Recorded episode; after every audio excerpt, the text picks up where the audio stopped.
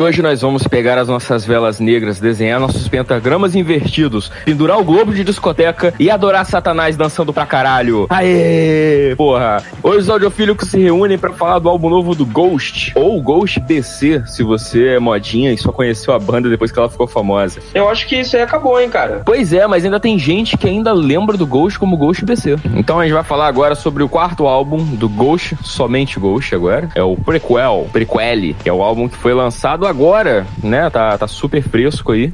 Ele foi lançado dia 1 de junho de 2018. Olha aí que beleza. E estou aqui, né? Mesa cheia, como não poderia deixar de ser. Estamos aqui com o meu amigo e co-host Uter. Uter, boa noite, tudo bom? E aí, boa noite. Estamos aqui também com a Júlia. Muito que boa noite. E com aquele sem o qual nada disso seria possível, o nosso editor Shiva. Tudo bom, Shiva? E aí, galera, beleza? Bem, e por fim, eu, né, Tarciso, estamos aqui todos reunidos hoje para falar de uma banda que é uma banda que a gente gosta bastante, né? Vale a pena a gente falar um pouquinho disso. You steal men's souls and make them your slaves. Perhaps the same could be said of all religions. Eu conheci o Ghost, deve ter sido ali em meados de 2010, 2011. É, na época eu ainda lia o, o Whiplash, né? E aí tinha uma notícia de que alguém do Metallica tava com uma camisa do Ghost no show. Eu acho que era o James Hetfield, uma coisa assim. Isso. E aí foram perguntar, tipo, ah, quem é esse cara aí? Quem é essa banda aí que você tá botando a camisa aí? E ele falou, não, essa banda é uma banda que eu gosto, eu acho maneira, nos garotos novos que estão por aí, chamada Ghost. E eu recomendo para vocês, se quiserem ouvir, vocês ouçam. E aí eu fui atrás e gostei bastante, né? E aí mais ou menos nessa época foi quando a Júlia também entrou em contato com eles, não foi? Foi, foi sim. Eu também entrei mais ou menos na mesma época e eu acho que foi pela mesma notícia. Porque o Whiplash era a única fonte, gente. Oito anos atrás era meio difícil ter certas notícias no âmbito BR sobre bandas. Mais um pontinho aí pro, pro, pra quando o Uther ficar falando que Metallica é a maior banda do mundo, olha aí, ó. o Metallica é a maior banda do mundo.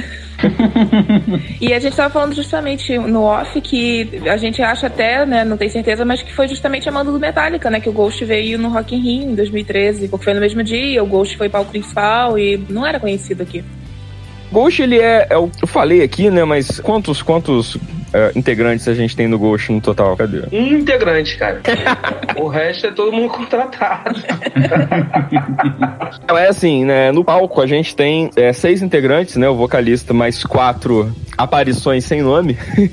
e o Ghost ele se destacou na, na tanto na, na, mídia especializada quanto para as pessoas normais com uma banda diferente porque eles têm uma proposta é, é teatral em cima do palco, tanto em, em, cima quanto fora do palco, né? Para quem não sabe, o Ghost tem um vocalista que é o costumava ser o Papa Emeritus, né? Que é uma figura papal, só que com pintura de caveira, com rosto de caveira, com uma coisa meio assombrosa, meio de, de terror assim. E todos os músicos é o que eles chamam de Nameless Ghost, né? E as temáticas de todos os álbuns do Ghost, do Ghost, todas as músicas do Ghost sempre seguiram essa coisa meio camp, assim, é, é, que não chega a ser black metal, mas que tem essa temática bem clara, é, é como se fosse um filme de terror antigo. Então você tem letras que falam sobre satanismo, letras que falam sobre, né, sobre é, é, monstros e demônios e etc, mas com influências de outras partes do rock, outras partes da música. Isso foi uma coisa que sempre me atraiu. Então, lá em 2010, eles lançaram o primeiro álbum deles, né? O Opus Eponymus, que em latim é obra auto-intitulada, o que eu achei um, é uma sacada muito, muito engraçadinha.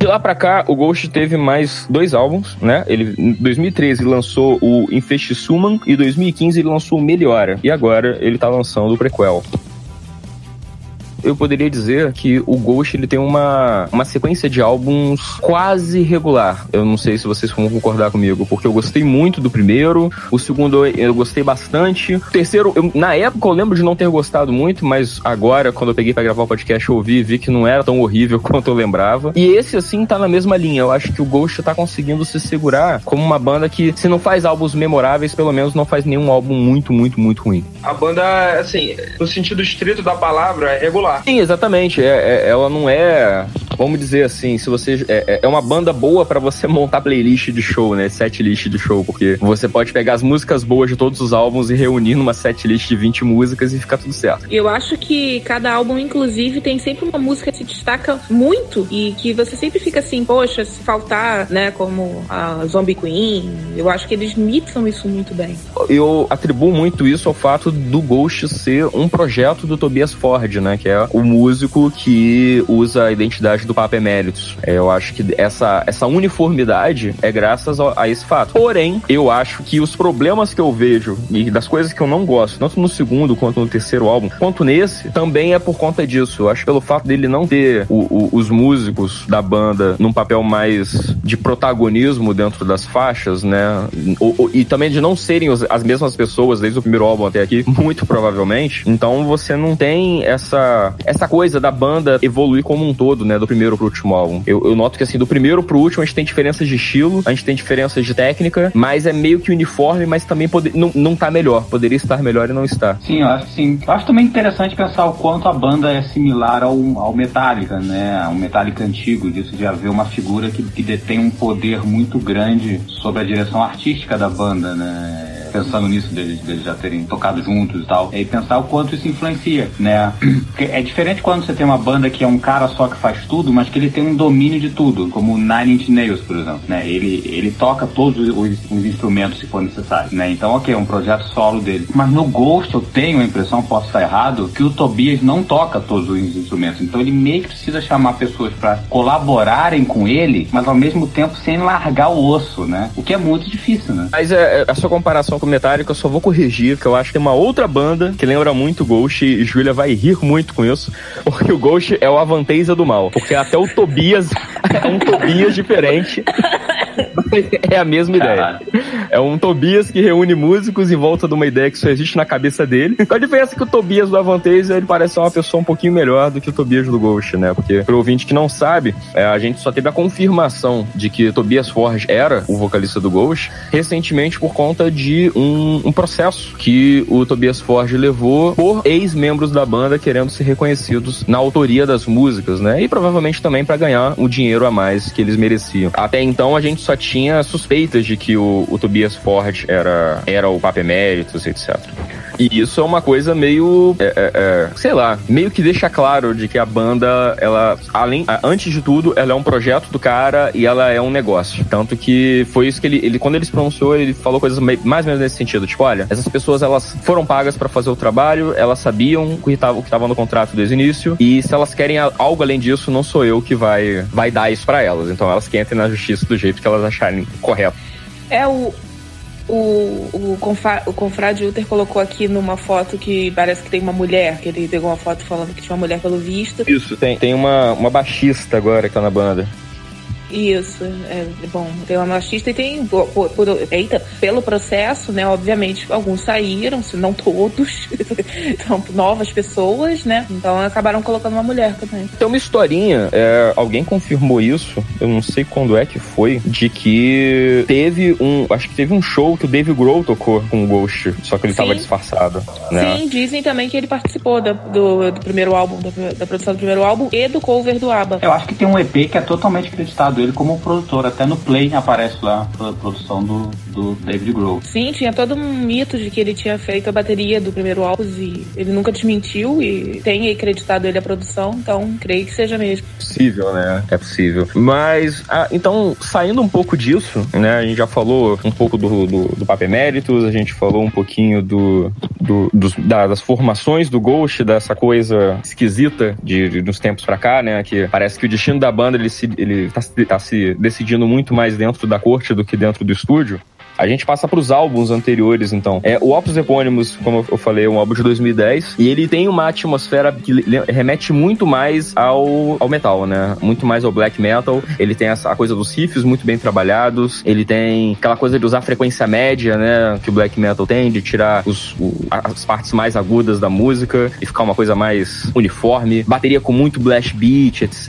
E era um álbum que eu gostava bastante. É um álbum bem anos 60, né? Sim, pra caralho. Ele lembra muito outro, outro outros sons, né? Uma coisa que o Uther estava falando antes da gravação, que é um som que muitas vezes lembra muito outras bandas, né? Tanto que a maior referência que as pessoas faziam na época era com o Blue, Blue Oster Coat, né? Sim, pra caramba, pra caramba. Pô, é, isso eu tava falando com o Shiva antes da gravação. É, é sei lá, cara, boa piada praticamente do Blue Oster. Sim, mas é, é, eu ainda acho que o mérito deles era de trazer essa coisa pro, pro black metal. Eu achava, eu achava o primeiro álbum ele tem passagens que parece que do nada entra um, um black metal no meio da música, eu acho isso muito maneiro. E a coisa teatral, né, que o Hood nunca teve. Essa coisa de remeter a uma atmosfera quase de um filme, no, um filme de terror dos anos 60 europeu, sabe? A, a própria roupa do Papa Emeritus no início, ela era muito performática, sabe? E é uma referência muito clara, não é, sei lá, é, não era tipo Lorde, pra pegar outra banda europeia que se fantasiava também, sabe? O Lorde sempre foi muito mais é, a coisa da fantasia pelo, pela fantasia. O Ghost não, ele, pra mim parecia que eles faziam a fantasia para remeter a estética, não o contrário. E é uma nota interessante é, de que quando as pessoas começaram a conhecer o Ghost, né,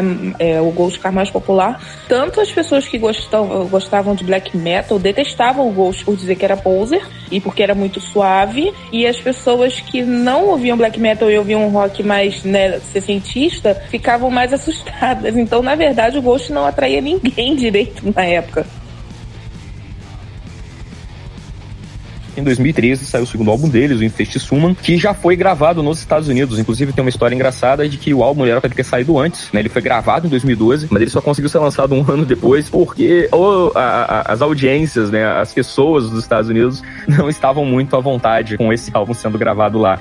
Esse álbum, inclusive, foi um que se distanciou um pouco dessa estética mais sessentista. É as músicas elas têm um, toque um pouco mais modernizado. E é nesse álbum que o Ghost, se eu não me engano, teve um problema com o nome, que a gente estava comentando na apresentação, né? Ele deixou de ser Ghost, passou a ser Ghost BC, por conta de uma questão de direitos, justamente nos Estados Unidos. Mas é o álbum de onde vem, assim, os, a, as músicas que abrem, fecham shows e todo mundo espera que, que tenha dentro do, do show. Tipo, Monstrous Clock, que é a música, é o Seek and Destroy dos caras tá nesse álbum. É um álbum que eu gosto, eu lembro que na época eu não gostei tanto quando lançou, porque ele se distancia muito do que a gente tem no primeiro álbum, mas com o tempo aprendi a, a curtir bastante. O primeiro álbum, apesar de ser bom, a estética anos 60, ela não me pega tanto quanto, quanto esse metal mais, mais puxado, né? Com um pouco mais de dente, por assim dizer, é menos suave é uma coisa e a, a, as referências desse álbum elas puxam um pouco pro, mais pro eletrônico. Year Zero é meio quase um industrial em algum momento ali pelo ritmo dos versos, etc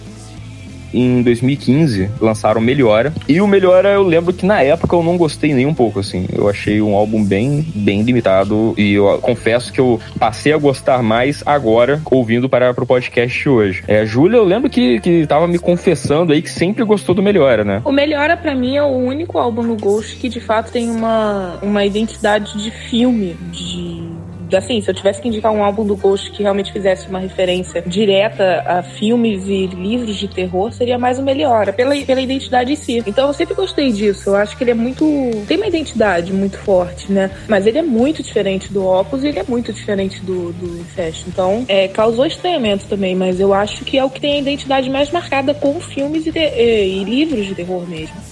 Tem uma versão do Meliora, né, chamada Meliora Redux, que é composta das músicas do Meliora mais a, as músicas do Popstar. E aí tem uh, Square Hammer, né, que eu não tinha ouvido ainda Square Hammer, eu tava muito desanimado com o Ghost depois do Meliora. E aí eu ouvi assim, eu fiquei, caraca, então o Meliora é muito maneiro, porra, essa música é muito boa. E aí eu fui ver e não era do Meliora porra nenhuma. Square Hammer já é de 2016, né, que inclusive já é produzida pelo cara que produz esse álbum que a gente vai falar dele hoje. Eu acho que o Meliora, é pelo que eu pesquisei dele. Ele, nessa sequência, ele é o primeiro álbum que não é tanto é, de, dependente da, da iconografia cristã, né? Ele é mais sobre a ausência de Deus, né? Então eu acho que ele meio que, talvez não propositalmente, mas ele tem essa vibe de filme de terror por ser mais metafórico, talvez, né? Você, você usar o terror como, como uma metáfora da vida do homem atual, que ele não sabe da, da, da onde ele vem, muito menos sabe para onde ele vai. Né? Então acho que por isso ele, ele, ele tem uma temática que, que é mais forte mesmo. Eu concordo com essa colocação da Júlia. Eu acho que, acho que acaba sendo mais atemporal, por assim dizer, e menos dependente de você gostar tanto dessa questão de vamos desconstruir o cristianismo. Eu acho que é uma tentativa também, Shiva, de ficar mais popular e vender mais. Eu acho que o Ghost podia fazer os quatro álbuns na estética do primeiro, podia. Ia ser uma excelente banda de metal, porque né, os arranjos e os instrumentos, eles são muito afinados pro metal, ia ser espetacular, mas não ia vender o, o quanto eles estão vendendo hoje. Né? Hoje o Ghost é uma banda relativamente popular pra cacete, se eu parar Mas pra acho que pensar. também, eu, eu acho que quando eu ouço isso, eu penso assim, não é tanto no, no sentido de que, sei lá, eles se venderam, como a gente fala de outras bandas, mas é porque eles inventaram um troço que é contraproducente, né? Eles, eles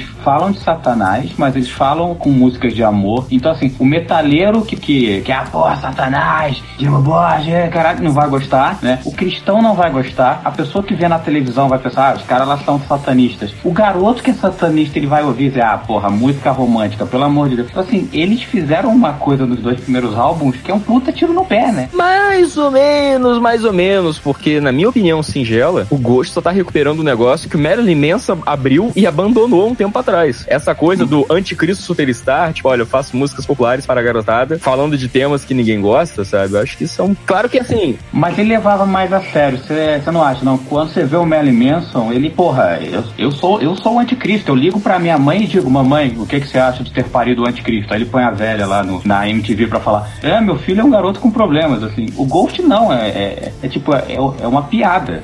Né? Não, eu concordo. Até porque eu, o, o, eu tava revisitando alguns álbuns do Marilyn Manson um tempo atrás e eu tava surpreso como que as letras eram políticas, sabe? Sim, sim. Tem coisas bem, bem fodas ali. Mas eu acho que nessa coisa da, da fatia de mercado, sabe? Eu acho que a garotada que, que ouve o Ghost lembra muito a garotada que ouviu o Marilyn Manson na nossa época, sabe? Essa galera do... pra expressar o inconformismo através da música, sabe? Uma coisa meio uhum. assim. Como você... É, e o, como eu sou a pessoa dos clipes, só pra fazer o, o corte do, do Melhora, é, todos os clipes da, dessa era são referências claríssimas a filmes. O primeiro é do Carrie Estranha, tem do Metrópolis, tem A Hora do Vampiro. Cada clipe era feito para algum clássico, sabe? Algum filme. Então reforçou ainda mais essa, essa estética, né? Do cinema, né? Do... Isso. E aí, como a gente foi falando, né? A, a, cada álbum, ele também tem uma, uma, uma espécie de temática, né? O Opus Epônimos é meio que um manifesto da banda se afirmando como os porta-vozes de Satanás para o novo mundo, né? Para os novos tempos. Aí, e, e, também cada álbum tem um Papa Eméritos, né? Então, Papa Eméritos 1 veio com Opus Epônimos e eles colocam dessa forma. Depois veio o Papa Eméritos 2, eles vão pro Infest Summon, que é um álbum que seria mais. É, é, eles estão é, dando as boas-vindas ao ano zero, que é o ano em que Lúcifer vai, vai vir, vai se manifestar e etc.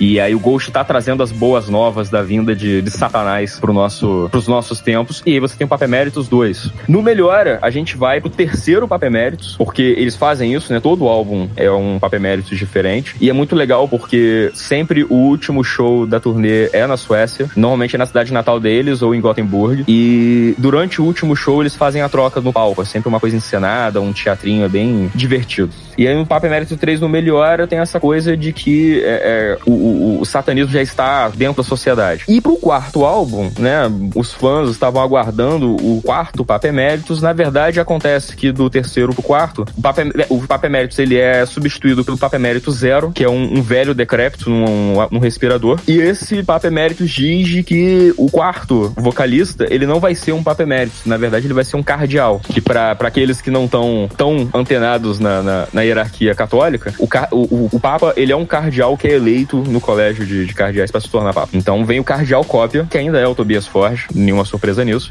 E o cardeal Cópia, ele aparece como vocalista do quarto álbum, que é o Prequel, que diferente dos três anteriores, ele não fala sobre o tempo presente. Como dá a ideia do título, ele é um prequel, ele fala de, do início de algo e ele vai situar o álbum durante o período da peste negra. E, inclusive, o, a banda, o Tobias, já se pronunciou dizendo que o Cardial Cópia vai ficar em cena durante os próximos cinco anos, então eles não vão trocar o Cardial tão cedo. César, faltou explicar o que é um Papa Eméritos. Então, Papa Emérito é quando um Papa, ele tá reinando, né? E os Papas, eles reinam, eles não são, não é o governo do Papa, nada do tipo. Quando o Papa reinante, ele decide abdicar, ou seja, ele sai do trono de São Pedro sem estar morto, ele se torna um Papa Emérito. Ele não perde o título, ele continua sendo chamado de Papa, isso não é o Papa reinante. E, atualmente, nós temos um Papa Emérito no, no, no, no mundo, que é o Papa Bento XVI, né? Que abdicou em 2013 e agora a gente tem o Papa é, eu só não diria que um Papa reina, mas isso aí é uma discussão eclesiástica que não Porque quem reina é o senhor. então tá bom, tudo bem, tudo bem. Mas assim, é isso que é um Papa Emérito. Então a gente tem a, a ideia de que o Papa Eméritos do Ghost seria um Papa. É, é, é, ele traz um pouco, entrando pra seara eclesiástica, já que Futter abriu essa porta, o Papa Eméritos ele me, me remete à ideia do antipapa, né? Porque a gente teve antipapas durante a, a, a história da humanidade. Só que diferente do, do antipapa comum, que é aquele. Nossa, antipapa comum, né? Como se fosse uma coisa que acontecesse todo dia. Diferente, diferente do antipapa comum, que quando a gente teve a cisma do papado entre Roma e Avignon, então você tinha o Papa e o Antipapa. Nesse caso, é um Papa de Satã, né? Então é como se fosse um Papa da, do satanismo, como se o satanismo organizasse igrejas e tivesse um Papa eméritos. Boa explicação, é isso aí. Muito obrigado, Olha, muito eu obrigado. peço depois uma salva de palmas em áudio gravado em Friends. E foi muito bonito. Aham. Eu gosto da cultura. Outro nível. Tudo isso pra falar de satanismo.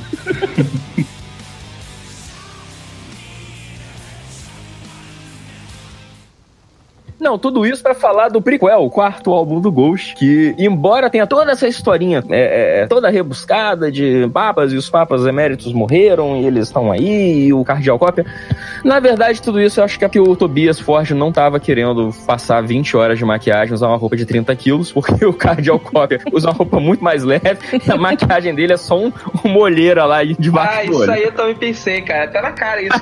Porque assim. Com é... certeza, cara. O Papa Eméritos 3, ele já era mais jovenzão, assim, mais tchananã. Porra, fala sério, né? Dá pra dançar agora, né? Ele conheceu os países quentes nas turnês. Falou, não dá não. É verdade. No Brasil com essa roupa, tu tá maluco? Vocês não lembram uma foto no Rock in Rio que era do Papa entrando no banheiro químico? Ah, eu lembro.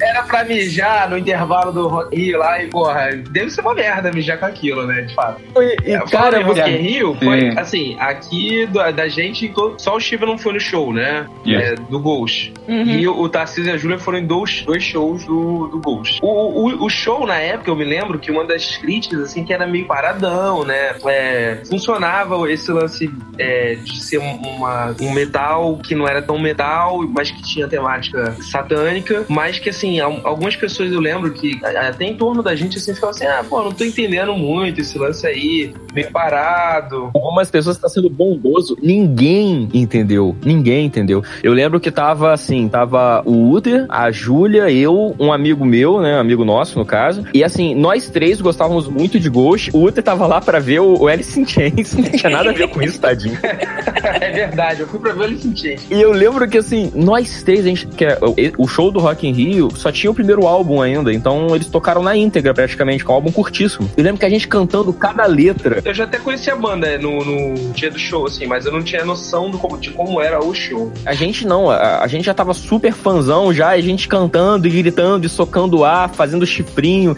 e as pessoas olhavam pra gente assim, tipo, caralho, quem são vocês, cara? Porque a gente grita lá, é Lúcifer! Nós estamos aqui pra você! E é isso aí, eu, caraca, cara, eu, eu embarquei feliz, né? Mas ao mesmo tempo eu tinha noção do que eu tava fazendo. Eu falei, gente, eu vou ser, eu vou ser expulso do Rock in Rio. Tanto que muita gente que gritava Anitta, né? Uma galera lá na frente, na boca, tava gritando Anitta. Eu sei que depois, lembra, Júlia vai lembrar disso, teve uma galera que veio perguntar pra gente, mas vem cá, qual, qual, qual que é dessa banda aí? Que merda é essa?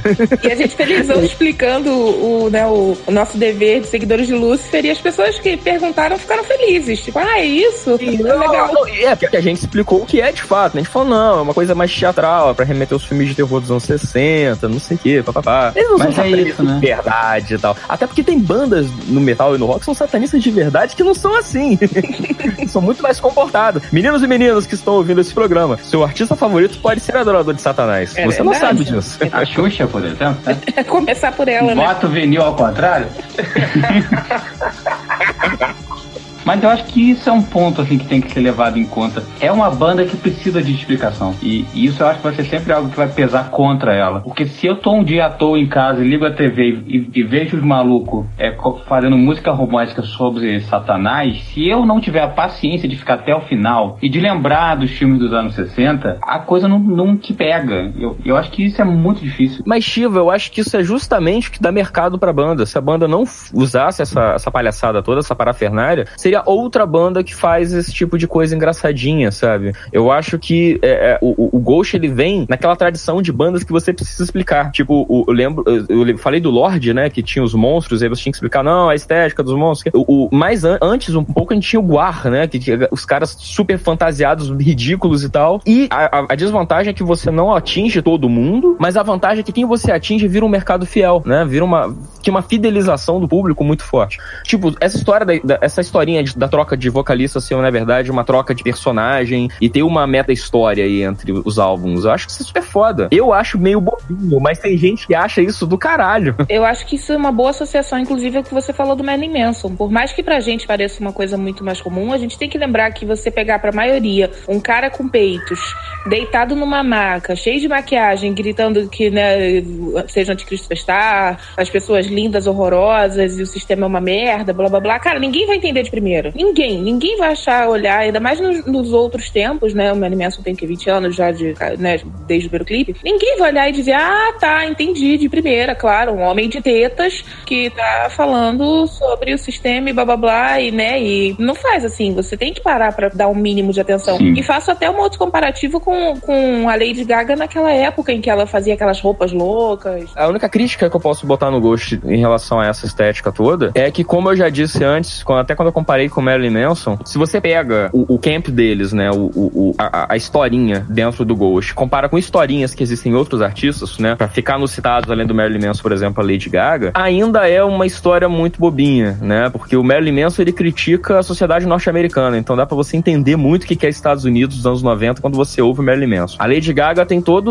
a coisa de questionar a, a sociedade de consumo da, da cultura pop e os problemas particulares dela. Então você. E a, a coisa do- da visibilidade LGBT e tal. Então você dá pra ouvir pra caralho nesse viés. O Ghost, cara, é. Satanás, é. Sei lá, não tem nada palpável ali, sabe? Eles não fazem nenhuma crítica interessante. É legal, é bacana, mas não passa disso. Eu, eu acho que esse que é o ponto fraco deles. Eu acho que todos os fãs de Ghost vão, sei lá, quando eles saírem da adolescência, eles chegarem lá nos seus 17, 20 anos, sei lá, eles vão parar pra pensar do tipo, porra, não tem muita coisa aqui. Mas tá aí uma pergunta boa. Você acha que essa banda faz sucesso como adolescentes, fazendo referência a filme dos anos 60? Faz, eu vou te dizer por quê. Quando eu tava na, na introdução falando sobre é, é, o Ghost BC, que quem é modinha conhece a banda como Ghost BC, que foi na época do Infecho Summon, né? Quando eles estouraram, porque tem uma prima da minha mulher, que ela é. a- agora ela já é uma jovem adulta, mas na época ela era adolescentosa, assim, e ela tava falando pra todo mundo: não,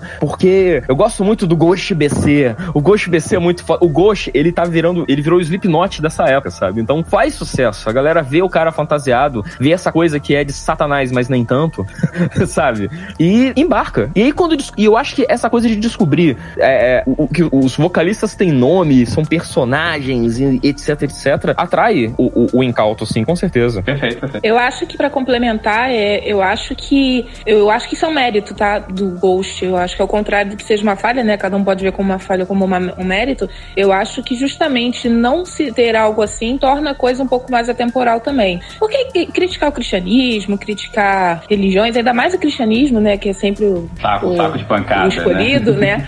Vilão, é, né? é o escolhido. é, isso sempre vai existir enquanto houver cristianismo, né? Então, mas eu acho que eles trazem justamente esse elemento, talvez, do, do pop e da cultura pop em si, de, ok, talvez seja uma banda que eu não queira saber das grandes discussões políticas, e é um teatro, e eu tô participando, sabe? Eu tô indo ver um filme do Zé do Caixão, eu não vou pensar num filme, ah, qualidade técnica, o Oscar, e eu vou simplesmente me divertir. Eu, eu vou entrar e vou dançar conforme a música, sabe? Eu acho que isso é um mérito. É, eu acho que você- nesse ponto aí eu não tem como discordar, assim. O Ghost é uma banda que a gente pode falar que a gente se div... Eu, pelo menos, né? Eu acho que outros fãs também. É a gente. né? Eu me divirto com satanismo. É. Não, mas é, mas é, é justamente isso. É porque o Ghost, ele, ele, ele, chega. Por ele ser ridículo, É uma brincadeira, né? você ou, exatamente, você ouça a música e se divirta. Você vá no, no, no show, levante a mãozinha e, e torça pela chegada de Lúcifer, mesmo você, às vezes, não sendo nem cristão. Sabe? Tem noção? Eu não sou cristão, eu acho isso, ma- eu acho acho o máximo o Ghost, sabe? Porque eu me divirto. E vamos dar o mérito ao Ghost de que ele é uma das poucas bandas com uma temática mais próxima ao que a gente chama de sombrio, que não tem o nome do Aleister Crowley. Eu queria muito agradecer ao Ghost por isso, porque eu não aguento mais as pessoas. Aí é a questão da, da, do referencial, né? Isso também é uma distinção interessante. O Ghost, apesar deles ter uma banda com essa temática de terror, é, é exatamente como um filme. Ela não é uma banda ocultista. Muita gente bota o Ghost como uma banda ocultista. Não é. Eu acho que isso é muito único deles, né? Eu, você ter as bolas em 2018 de falar, o Satanás não existe mesmo? Não existe. A gente brinca, a gente faz teatro porque é, é, é igual Thor, é igual Zeus. É difícil, né? Você realmente pensar em pessoas que realmente afirmem isso, que não existe. Ponto. É, então, então, Shiva, eu, eu acho interessante isso. Ah, o Ghost é uma banda sueca, né? E desses países, é, vamos dizer assim, escandinavos, né? Dinamarca, Noruega, Suécia, da Holanda pra cima, praticamente, dizer. Existe existe hoje um, uma seção muito grande desses países. Ma mais desses três países que eu falei, Suécia, Noruega, Dinamarca, existe hoje uma, uma circularização muito grande. Então eu acho que para eles é muito, é muito simples fazer uma, uma banda com essa temática, entendeu? Faz sentido. Não tem muita polêmica, não. Faz sentido, perfeito, concordo. É igual quando os japoneses fazem, né? Sei lá, Jesus e Buda tomando café. É, eu acho que o, o foi, foi cirúrgico nessa mesmo. De fato, por, é, ser uma banda sueca explica bastante de por que o Ghost é o Ghost. Perfeito, concordo, concordo. Eu concordo, mas eles foram gravar nos Estados Unidos, né? E só de gravar em outro lugar, os caras já tiveram que passar por uma treta em pleno século XXI. É, eles tiveram dificuldade pra gravar, hum. algum, alguns, alguns, lugares não queriam hum. gravar, tinha gente pra gravar. Pessoal, né, do, do, dia a dia da gravação não queria fazer. Sim, mas aí é grana, galera, é grana. É porque gravando lá ficava muito mais fácil de vender e fazer dinheiro. E fora aqui, a gente vê isso claramente nos álbuns e a gente vai chegar no, no prequel e eu, é o primeiro ponto que eu quero discutir do álbum. A, o, as temáticas do Ghost do primeiro álbum álbum até agora, elas estão ficando cada vez mais rarefeitas, mais sutis, chegando ao ponto do prequel Opa. só fazer a primeira referência a Satanás na quarta faixa. Então, assim, isso para mim claramente é para vender. É para assim, olha, se vocês não ouviam nossas músicas, vocês ainda ficam, vocês, é, a, a, americanos ocidentais, vocês ainda ficam incomodados a ouvir a palavra Satanás, é, Lúcifer, Capeta e todos os nomes lá da Year Zero então, que eles usam você, pra demônio, a gente vai fazer um álbum que a gente quase não fala de demônio. Trás, você falou assim, no Melhora, é, Satanás está na Terra. E me parece uma continuação óbvia você fazer um disco dizendo que Satanás está na Terra com uma ação concreta de Satanás na Terra. E a peste negra é uma ação concreta para aqueles homens daquela época que Satanás está na Terra. Então a, a temática é perfeita, cara. Não, não, vejo problemas. É, eu acho que isso é interessante. Eu acho que voltando à ideia de que eles, eles veem o cristianismo de fora, que se você não realmente cresceu no cristianismo, você meio que, que associa. Então, assim, você falar de Satanás, você falar do Drácula, você falar da peste bubônica, parece que você está sempre falando da mesma coisa. Eu acho que talvez caia nisso. Mas não discordo que até pela mudança de maquiagem é, do personagem, por assim dizer, existe uma tentativa de ser mais radiofônico. E eu acho que até mesmo até coisa de mudar o, o personagem, né? O, o Cardial Cópia, por exemplo, o Papa Emeritus 3, ele tinha uma roupa mais leve, uma maquiagem muito mais rápida. A gente chegou a reparar isso do primeiro pro segundo show, do Papa Emeritus 1 pro 2, né? O Papa Emeritus 1, ele tinha uma cara quase feita de gesso, assim, só mexia a boca do, do, do Tobias. Já o show do Imperator, né? Do Meia, que Julie e eu fomos, ele já era uma coisa mais mais. Caiu. Ah, Caiu, hein? Satanás levou. É, foi, foi falar mal do cara aí. Papai do chão pegou. Papai do chão.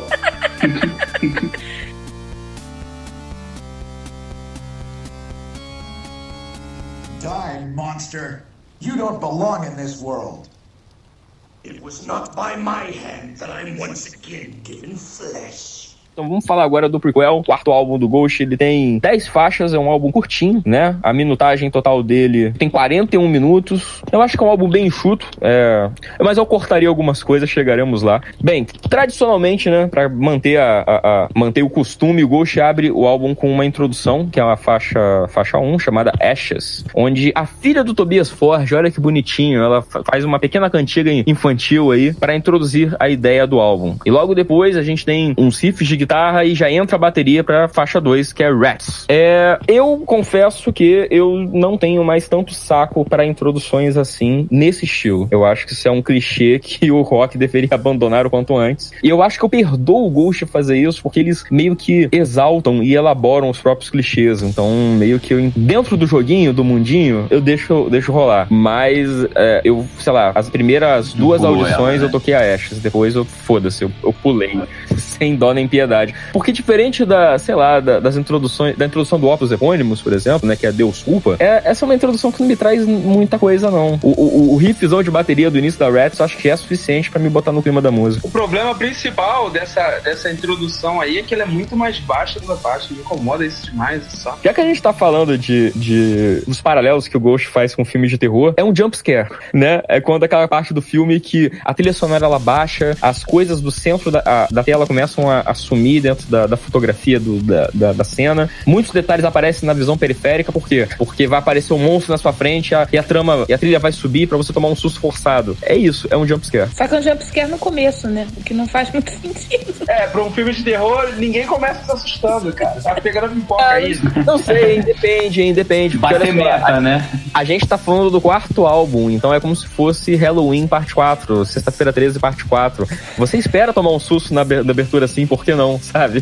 Vocês gostaram é, mas... de Rats? Eu achei Sim, do caralho. É uma boa faixa. O começo me lembra muito o I Go, né, do Pearl, do Pearl Jam, a bateria. Mas quando ela ganha um corpo mais próximo, mais próprio pro assim, eu gostei bastante. Não, e eu gostei da bateria também, porque uma coisa que eu sinto muito falta do Ghost do primeiro álbum é a bateria. Eu acho que a bateria no primeiro remetia muito mais ao metal extremo e eu sinto muito falta disso. E nesse a bateria não remete nem um pouco a metal extremo, mas eu achei uma bateria muito gostosa de ouvir. Não, a faixa é bem construída assim, cara. O refrão é pegajoso. É, é, é uma faixa. Ele fala Rats é legal, né? Sim. O sotaque itali... É italianada, né? Pois é, é, porque o Cardial Cop é italiano. É, é, isso a gente vai ver durante o álbum, vai, vai causar alguns problemas, isso, né? né? Mas assim, me, me ficou uma, uma impressão muito de ser uma fase. Aliás, me parece que esse disco é uma tentativa de fazer um pouco a carreira solo do Ozzy. Isso me ficou mais latente porque eu fui no show do Ozzy agora. Então, a atmosfera do show é, solo do Ozzy é muito diferente do, do, Black Sabbath. É uma coisa bem mais leve, sabe? Sim. A, a carreira solo dele como um todo é muito, muito diferente muito do Black Sabbath. Tem, tem metal sim, mas assim, até a atmosfera do show mesmo do Ozzy é, é um, assim, um negócio mais light, cara. Não, não, não, tem aquele lance tão pesado do Black Sabbath, não. Me parece que o Ghost tá seguindo um pouco esse caminho, sabe? De ser um, um rock de arena, né? Como antigamente. Uhum. É, essa Reds me parece um bom exemplo de tem a parte do solo. Eu, eu, eu, vejo assim, essa música, o Ozzy tocando tranquilamente. Porque tem a parte que seria do Zack Wild, sabe qual é? Do Guitar Hero, assim.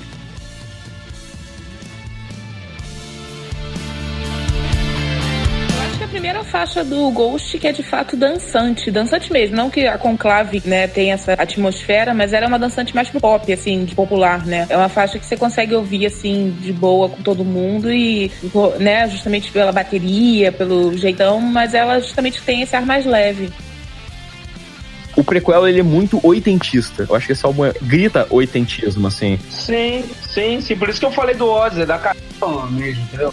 Sim, da carreira solo dele, com certeza. É, é, é muito. E a, a, faixa, assim, o primeiro refrão, né, que é só o, o Rat sozinho, eu, eu tava num clima. Quando veio o segundo refrão, que tem o, o backing vocal fazendo. Ah, eu achei muito foda, cara. Eu falei, caralho, isso que é o Ghost que eu gosto. Eu vou cantar junto no show, sabe? Eu consigo ver, tipo, ele falando Rats, aí joga o microfone pra galera, a galera faz o. Ah, e, assim, como, como disco temático, né? É, porque, assim, na, na peste bubônica, né? Na peste negra, botavam fogo depois, depois de um determinado período, fogo nas cidades, nos corpos e tal. Então eu imaginei que, assim, ele fala do, do das cinzas, é um, é um cenário já. A, o prólogo é de um cenário que já aconteceu. E aí ele volta pro início, né? É. E aí ele vai assim, ó, agora eu vou explicar do início, né? O Rats, que é da onde vem o problema. Eu imagino que a gente não vai ter que explicar isso aqui, né? Não, não, não. Mas eu gostei que a letra, ela é interessante o suficiente para mostrar que, assim, tanto a praga se espalha pelos ratos, como também as ideologias se espalham como ratos. Ah, me parece também uma mensagem clara aos ex-integrantes, né? Sim, não. Sim, eu ia perguntar isso. De, de, de, porque o rato, ele se enfia em qualquer lugar. Ele entra, ele sai e, e ele contamina o espaço. Então me parece um pouco, assim, uma referência aos ex-integrantes também. E assim como ele carrega a doença, ele tam... as ideologias vêm junto com os ratos, né? Junto com as pessoas que se filtram no, nos cantos. E aí também tem toda aquela coisa do que o Ghost, que o cardeal cópia, né? Ele é um cardeal, então ele pode ser o rato infiltrado no seio da igreja para corroê-la por dentro e tal. E eu acho que funciona para muita coisa. Ela tem uma, ela tem uma, uma parada bem interessante que eu acho que é um sintetizador simulando um cravo. Daí a gente vai para Faith, né? Que é a faixa seguinte, que já é uma faixa mais diferentona, ela é mais cadenciada. Mas Faith já é a, a faixa que o, o, o, sotaque do Cardial Cop ele começa a trabalhar, né? É, eu foi nessa faixa justamente que eu acho que eu até perguntei em off, né, se era a Emma Rise, a Emma False, eu não sabia o que, que ele tava falando e depois eu nem pesquisei a letra, o Luther até acho que falou, né, a, a Emma Rise, eu acho, que tem um monte de coisa que eu não É, eu errei também, eu achava que, eu, antes de ler a letra, eu achava que era I am your eyes, tipo, eu sou os seus olhos, uh -huh. é. é. mas eu, eu sou todo, eu, tipo assim, eu sou todos os olhos, eu sou todo olhos. Nossa. É, mais, é uma referência mais a, a Deus, né? Sim, sim, sim. Ou Satã, né? Uma coisa assim. Ou pode ser Satã também. Né? Mas eu tentando ouvir o que ele tá dizendo, fica cado. Mas eu, para mim, a minha segunda faixa favorita do álbum, justamente pela cadência diferente. Ela, ela é grudenta sem ser grudenta. Eu, ela, ela me cativou, ela é muito redondinha e o, o Faith que ele fala também, assim como Rats, né? É, eu acho que todas as faixas desse álbum tem alguma palavra, um jeito que ele coloca diferente e eu acho essa,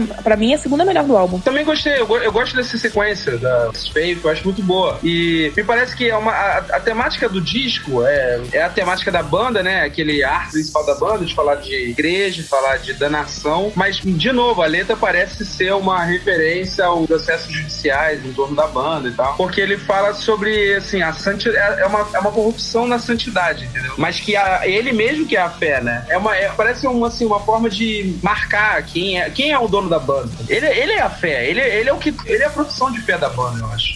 Eu acho que e também é uma faixa que situa o personagem do Cardial Cópia dentro da, da, da, trama, da historinha, como o Papeméritos não, não se colocava antes, né? Porque parece de fato que é o que você tá falando, que o Cardial tá falando, a fé é minha. Eu, é, é, é, é Deus pode ser todo olhos, o diabo pode ser todo olhos, mas a igreja também é todo olhos na época da peste negra, né? Então é, uma coisa mais. Essa impressão, uma parada muito mais institucional do que realmente religiosa. Ele tá falando isso, ó, porra, tem um problema na igreja, tem um problema é, é, na sociedade, mas eu sou a fé, né? É, é, uma, uma forma de marcar a sua posição. Então, mas aí na crítica da, da narrativa que eles elaboram durante os álbuns, aqui tem, tem uns problemas, né? Porque primeiro tem essa coisa de que o, o Cardial Cópia, ele é um sucessor do Papeméritos, mas ao mesmo tempo ele tá se colocando dentro de um álbum que é durante a peste negra. E num verso aqui eles falam sobre ludismo. O ludismo não é dessa época, o ludismo é um pouquinho depois. E eu sou chato, eu olho. É bem depois, meio... isso eu achei estranho essa referência. É, então fica uma coisa meio. É, parece que é alguém agora falando sobre a peste, mas se colocando lá. Eu acho que assim, no, como a gente tava falando antes, o Ghost é uma banda pra gente se divertir no show ouvindo uma música legal. Não é pra ficar pensando muito sobre isso. Mas se pensar um pouquinho, sabe, já não fica tão bem construidinho. Mas é detalhe, é, é, é, é catapiolho, é catapiolho.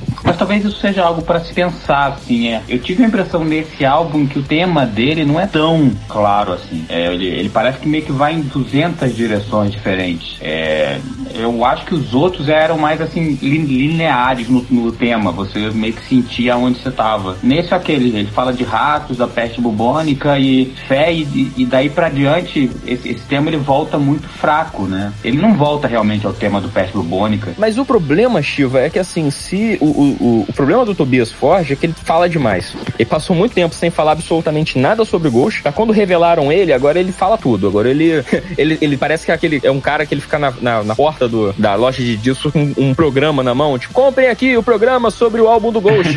Então vocês não vão entender quem é o vilão e quem é o herói, sabe? Porra, não. E, e ele deu várias entrevistas falando sobre o tema do álbum e a peste negra, etc, etc. Se não falasse nada, eu acho que seria melhor. Mas como falou. Passaria, sim, perfeito. Mas e, assim, sobre, sobre o som da faixa. Eu acho que esse álbum tem. É, é, de todos os outros álbuns, acho que até pela referência dele ser mais oitentista e bem lembrado, bem pontuado, Luther. Lembra pra caramba a carreira solo do Ozzy. Eu não sei como é que eu não vi isso antes. Os solos estão muito bem utilizados em todas as músicas. Eu gostei muito dos solos.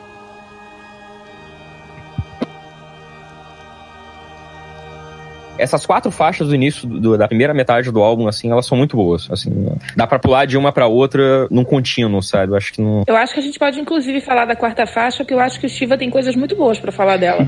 é, você falou que as quatro primeiras. É, tem... ele tem coisas muito boas pra falar sobre a quarta. Então vamos lá, você não gostou de See the Light, né? Não, eu adoro Linkin Park, cara. Eu adoro Linkin Park. Eu só prefiro quando as músicas deles estão no álbum deles. Né? Essa música parece ter, ter saído do último álbum do Linkin Park. E eu tenho, e eu, infelizmente, tendo a concordar. Cara, eu concordo. Eu, inclusive, fui ouvir o último álbum do Linkin Park e, assim, é bem similar. Aliás, gente, tem um programa sobre Linkin Park, tá? É o primeiro. É, assista o nosso primeiro do retorno, ó.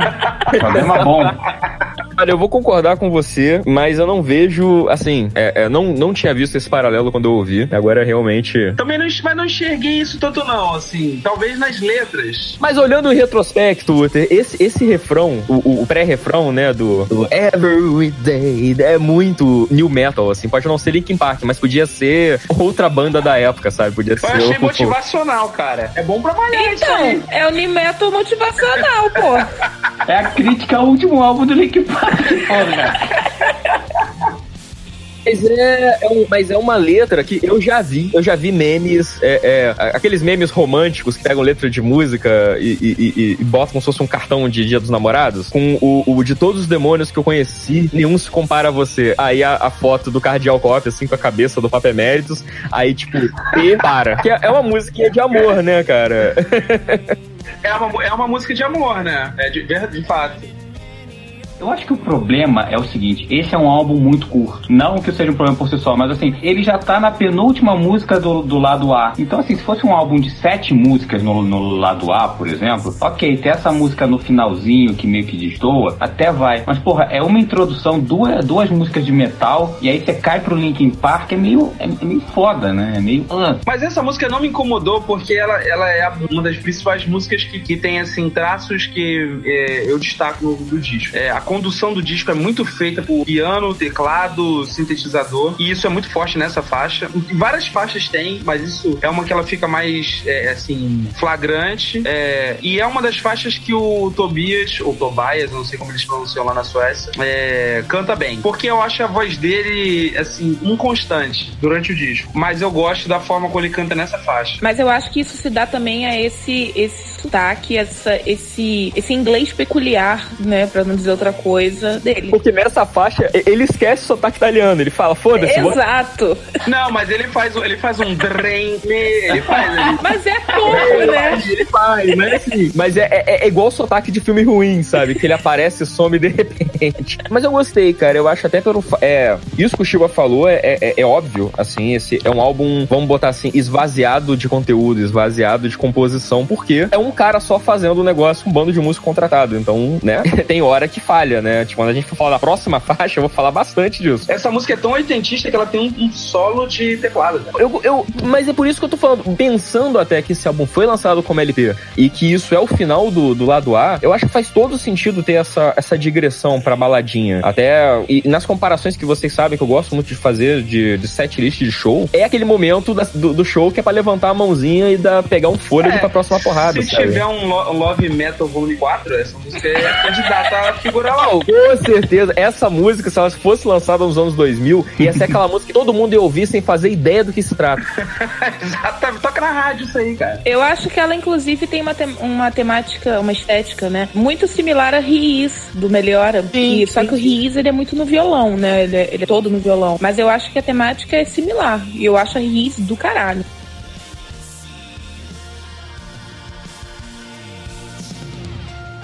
E agora a gente vai encerrando o lado A do CD, a faixa 5, Miasma.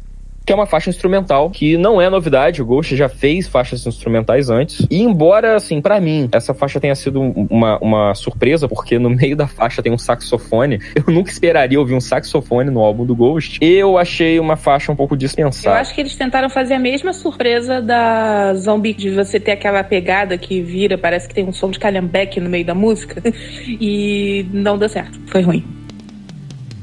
É, eu acho que, que, é um, que é um estudo de mercado, talvez, assim. É. Que eu acho que o vocal do Tobias não é pra todo mundo, né? Eu acho que a gente pode falar isso, assim, tanto pelo sotaque quanto pela maneira que ele canta. É, eu gosto, mas eu entendo que não é pra todo mundo, né? Eu sempre faço a comparação com o Megadeth, o vocal do Mustaine não é pra todo mundo, né? Então talvez uma música instrumental seja uma tentativa de testar o mercado, né? Porque se o, se o que o Tobias quer é o dinheiro, né? E não necessariamente a fama, o reconhecimento, se o Ghost for uma banda mais, é, sei lá, instrumental, talvez pra ele não seja um grande problema, né? Talvez fosse, seja até bom, é menos trabalho. Eu gostei, eu achei ok, mas eu concordo que, novamente, a gente pula de um metal, música romântica, música instrumental. É, é, um, é, um- é um acidente de carro, né? É um, é um engavetamento. Então, não sei. Não sei se o encaixe dela é bom, mas ela como música em separado eu gostei. Eu acho que é isso que eu quero dizer. Eu achei uma puta faixa, vou ser sincero, cara. Eu achei, assim, uma parada ousada de fazer. E, porra, achei muito boa. Eu acho estranho o Tarcísio não gostar, porque parece uma, umas certas bandas de Tarcísio.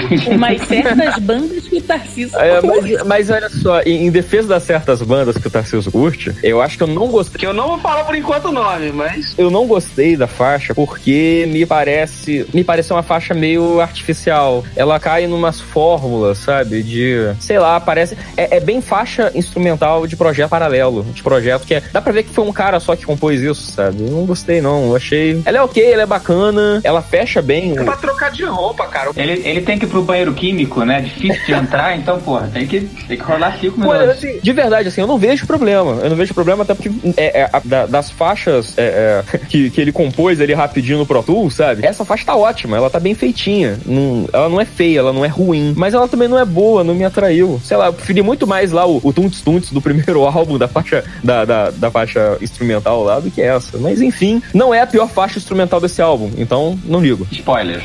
Opa! Your words are as empty as your soul. Então, e aí acaba o primeiro lado A do, do- da bolacha, a gente vai virar e vai pra primeira faixa do lado B, Dance Macabra, faixa 6, né, ou primeira faixa do lado B, que eu gostei pra caralho. Assim, já que a gente tá numa onda de explicar coisas, né, Dança Macabra era uma forma como as pessoas se referiam à peste negra, né, porque era dança de Satã na Europa, matando as pessoas e dizimando é, vilarejos inteiros, etc. Essa faixa tem um que irônico sensacional. Eu, eu tava ouvindo o álbum inteiro, né? E depois eu ouvi e ouvi de novo. Eu acho que a única faixa que eu ouvi de novo antes de continuar, né? Ouvir o álbum. Porque ela tem tantos elementos e ao mesmo tempo ela parece tão simples. Ela, olha, então de parabéns. Belíssimo começo de lado B. E o refrão, ele é muito grudento. O Tobias Forge, ele escreve refrões muito grudentos, cara. E, e essa, a- a- por ser uma faixa dançante, ela, ela não chega. Parece uma faixa de seriado, sabe? Aqueles seriados dos anos 80. Ou então um flash dance da vida. Eu consigo imaginar o Patrick Swayze dançando no, no Dancing ao som dessa faixa no fundo, cara. É, ela é a menos, talvez, a música de trabalho aí que é menos rock, né? É mais pro pop, né? Caras do pop. Sim, sim, sim. É, eu gostei pra caramba dessa faixa. Eu achei maneira, assim. Também, também. Bem feita. A ideia por trás da faixa, da, da temática da faixa é boa, porque faz a referência ao, ao, ao disco todo, né? Da, da, da peste negra. E é, dentro da faixa ela tem, tem um lance da, da sexualidade, né? Porque tá falando de, de um casal que vai morrer junto. E eu achei maneiro isso. Eu acho que é. Ele tá falando de um casal que vai morrer junto. Eu achei maneiro isso. Você vê que os nossos, né? Nossas opiniões É. são estranhas. Satanismo já tá crescendo entre nós, né? Só Então, botar cara, pra tocar o álbum. É porque eu sou, Não, fã mas- de, eu sou fã de Green Fandango, que é basicamente uma dança macabra. Green Fandango é isso, uma dança macabra. É verdade. Muito bom gosto, por sinal, Guto. Já falei isso uma vez, repito. É uma faixa pra, pra levantar o público, né, cara? Porque ela tem uma faixa bater. É, é, é assim, é uma, é mais uma faixa que demonstra que o Ghost quer conquistar estádio, quer conquistar festival com esse tipo de música, entendeu? É uma, é uma banda que quer ser grande. Eu acho isso, assim, uma demonstração clara no disco. Uma banda ou um projeto que, que se pretende grande, pretende fazer shows é, memoráveis. Eu acho isso interessante. Eu, eu, eu acho que essa é uma faixa, a Dança Macabra é uma faixa foda, porque eu imagino que é, é, é a faixa pra levantar a galera no show mesmo, de todo mundo ficar pulando com a mãozinha pra cima, como se fosse um show do Coldplay, sabe? Isso é muito maneiro.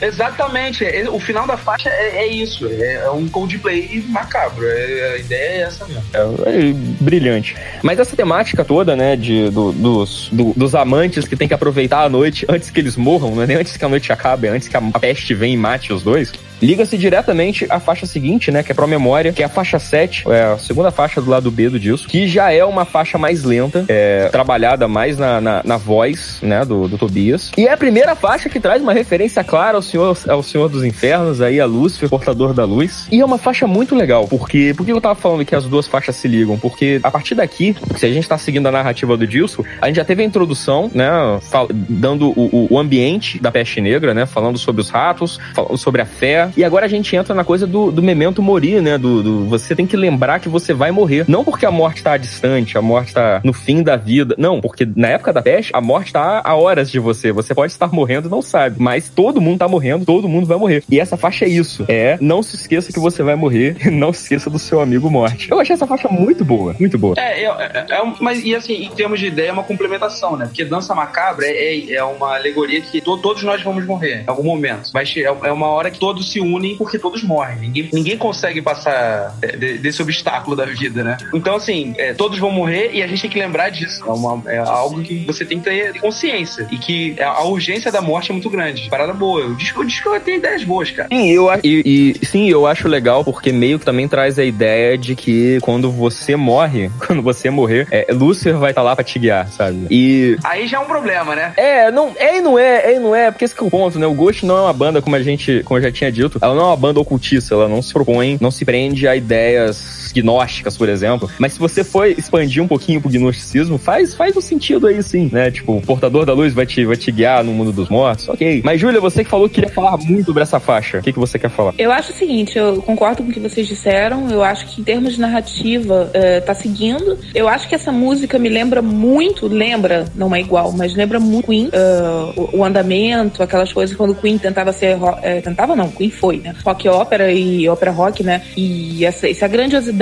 Só que eu acho que musicalmente, pura e simples musicalmente, essa música tinha que ser a última. Ela tem, eu até comentei isso no, no, no chat, ela tem sonoridade de fim de álbum, ela traz um, um, um conforto único das últimas músicas de álbum, sabe? E ela, ela, ela quer ser grande, mas para mim não faz sentido uma música que quer ser tão grande ser a segunda, do, seja do lado B ou do lado A, né? É, a primeira, por exemplo, se encaixa com Reds. Ela tem a mesma vibe de ser um pouco mais dançante, de ser um pouco mais, entre aspas, alegre. Não é alegre a palavra, mas vocês entenderam. Essa, para mim, quando eu ouvi, eu ainda falei, ué, tá, tá, acabou o disco, sabe? Tá acabando. E não, era a segunda do, do lado B. Então isso me incomodou. Eu acho que de andamento, assim, ela, para mim, não se encaixou em absolutamente nada. É, claro, a narrativa, sim, mas sonoramente é, me causou desconforto. Para mim, ela tem toda a cara de fim de álbum, sabe? Assim, a gente tá dando um adeus. É, eu diria que eu sinto isso um álbum inteiro, assim. A minha grande crítica dele é que ele, na minha opinião, a, a ordem das músicas não tá correta, se é que a gente pode usar esse termo. É, eu também me incomodo com a ordem da faixa, que eu acho que, assim, é um espaço curto entre a See the Light e Broken Memory. Eu acho que é uma, é uma balada muito rápida. Não sei, eu não gosto muito. Eu acho que o clímax é, é, é cortado, entendeu? Sim. E,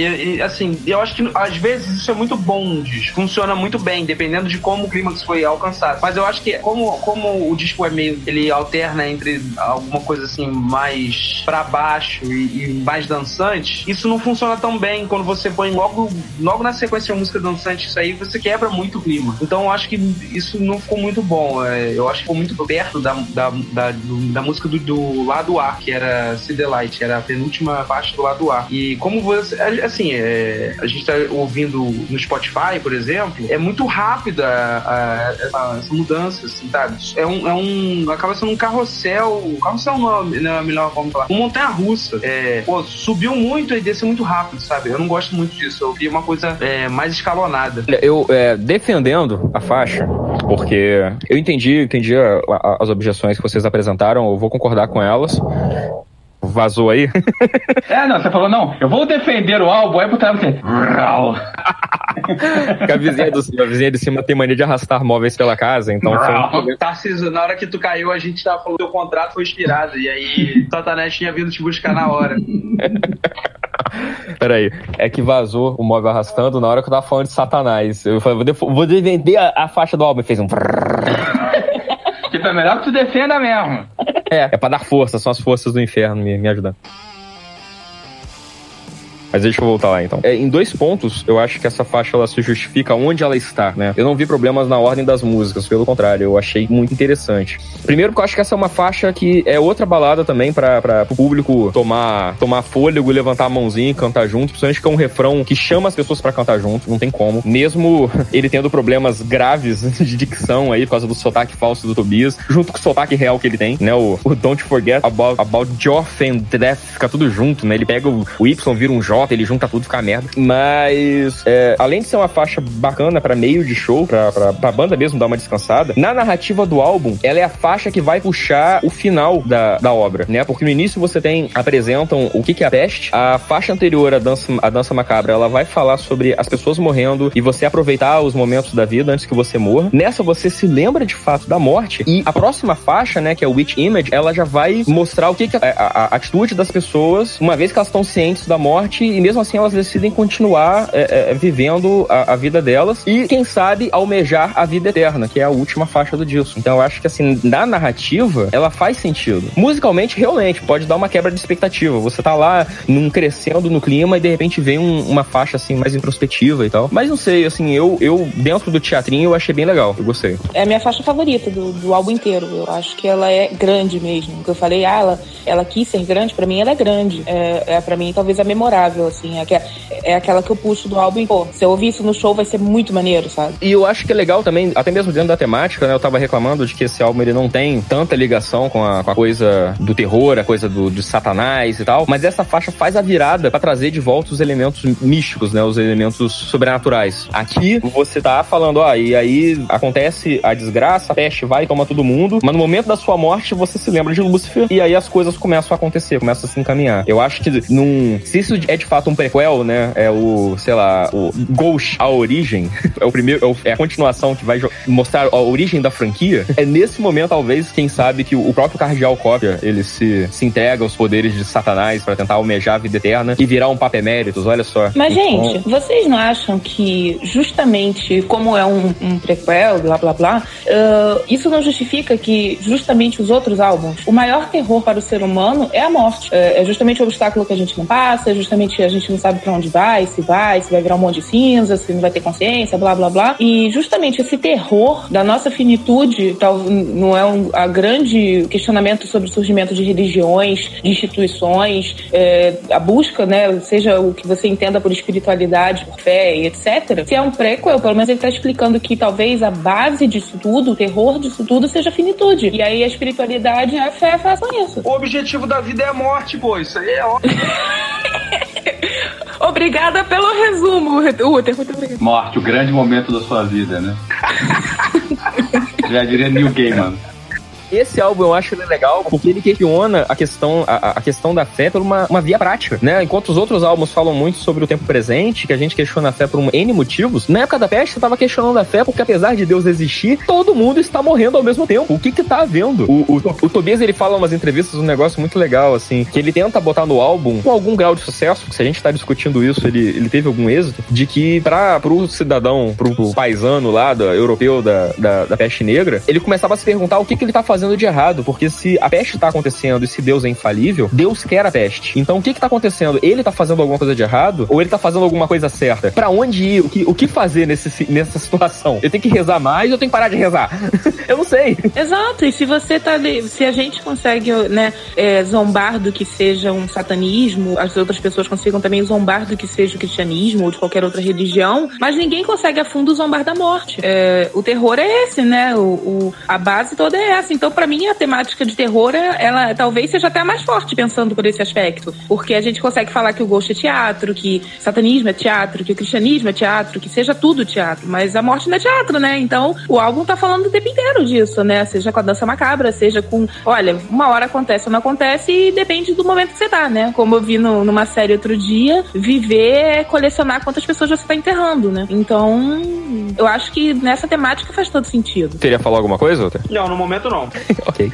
Bem, então só para interromper então a, a, nossa digressão filosófica, só comentar que nessa, nessa música também a gente tem um verso que alude à, questão do processo, que é lá, no, lá, lá, lá na segunda parte da música ele fala, né, que se você tivesse uma chance hoje, você também é, é, venderia, né, no caso, a sua alma, né? Você se venderia também. Aí ele fala, né, não, não, é, não tá certo é, São Pedro sueco, ele, ele usa Swede Saint Peter, só que dentro do, do, do sotaque que o Ford constrói para cantar esse álbum, parece que é Sweet Saint Peter, né? Fica uma, uma, uma coisa dúbia aí, mas aí é, é sueco mesmo, porque ele tá é, referenciando a um cara do Ghost que se chamava Simon, né, um dos músicos anteriores aí, e foi ele que moveu o processo contra, contra o Tobias, né? Então ele meio que tava virando e falando: olha, Simão, você se, se prostituiu aí, você se vendeu também. Você teve a sua chance de se vender, se vendeu e depois tá, tava reclamando aí. É, é porque eu não sei se vocês sabem, a gente tá falando muito. Tem uma outra banda que chama Priest e que é dos ex-membros, é dos Nameless que saíram do. é mesmo? Não sabia. Eu, não eu também não, não sabia disso, não. É, tem. Por isso que ele faz essas referências, entendeu? Ah, então aí fica mais claro ainda. O disco, ele, ele, ele, ele faz muita referência ao processo. Ao, é, ele, eles no processo chamam o, o Tobias de ex-amigo, né? Ex-companheiro de trabalho e ex-amigo. Assim, por isso que na, na Prova Memória também, ele fala sobre a morte, mas também sobre a morte da amizade, ó. Nessa parte aí, ele é, é, tem uma, uma parada que ele fala sobre a morte da amizade. Procurar na letra acha fácil. E eu não sei se ele tá falando de, uma, de um amigo que morreu, especificamente, ou se é, assim, uma amizade que, que foi assassinada, entendeu? É... E ele, assim, além dele fazer referência ao processo, ele sempre faz isso que você falou aí, Tassis. Ele utiliza o sotaque para juntar duas palavras e fazer trocadilhos. Na, Dan na Dance Macabre ele faz isso também. É, ele usa o som das palavras para alterar o significado, né? É bem interessante perceber isso. Isso parece aquela ex-namorada que põe a foto mais bonita no Instagram e põe um texto Pedro Bial embaixo para dizer que superou o relacionamento. Só que ela pega a foto mais bonita, o cara tá botando aquela máscara da peste bubônica, sabe? Aquelas que os médicos usavam com o narigão. Parece isso, brother. É, é indireta do satanás na, no, no, ambiente da indireta de Satanás, nós vamos para a próxima faixa. Witch Image, que é a faixa. Já me perdi a conta. Ela é a terceira faixa do lado B, ela é faixa 8. É, é outra faixa também puxada para o oitentismo de novo, né? Então, depois do, do nosso interlúdio introspectivo para pensar sobre a morte, vamos dançar sobre o cadáver daqueles que já se foram. Então, vamos lá, vamos pular, porque, né, como o refrão diz, enquanto você dorme em, no do deleite terreno, a carne de outra pessoa está apodrecendo essa noite. É uma faixa que eu achei bem legal também. Essa, essa música é bem boa, cara cara. Ela é bem boa. Essa música é praticamente filosofia de vida do útero. Eu tenho certeza que ele ouviu essa faixa quase chorou de alegria. Cara, essa, essa letra é boa. Oh. A, a, a, música é muito boa. Eu gostei bastante dessa faixa. É engraçado, cara. Eu acho que não teve, talvez, nenhum dos discos que a gente gravou tenha havido algum que a gente falou de seis faixas e a gente não quis pular nenhuma. Eu acho que é, é uma das primeiras vezes. Porque da Rex até aqui eu não pulei nenhuma faixa. Essa é uma música, essa é uma música interessante porque a letra dela é meio esquizofrênica, né? Você pensar, ele começa numa boa, assim, né? Mas aí ele manda uma parada tipo, tipo seu pai que tá no inferno, né? É meio que ele começa meio que reflexivo, acho, como esse personagem da morte, né? É, e depois, mas depois ele meio que volta pra essa parada mais clássica do Ghost, né? Então é curioso, assim, é. Não sei se é uma, se é uma letra que foi escrita durante muito tempo, mas ela parece que vai para vários lugares diferentes, né?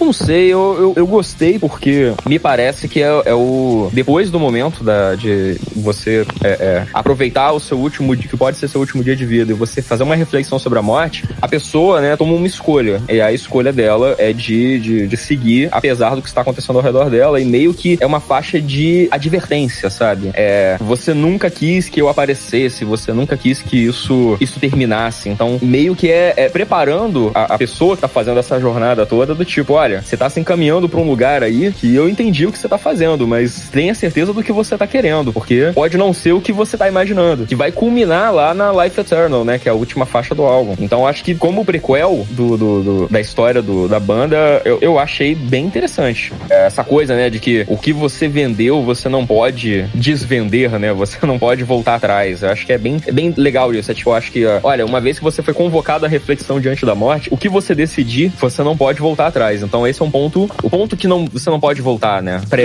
evitar falar inglês e o outro se ofender. Então é o ponto que você não pode retornar. Obrigado.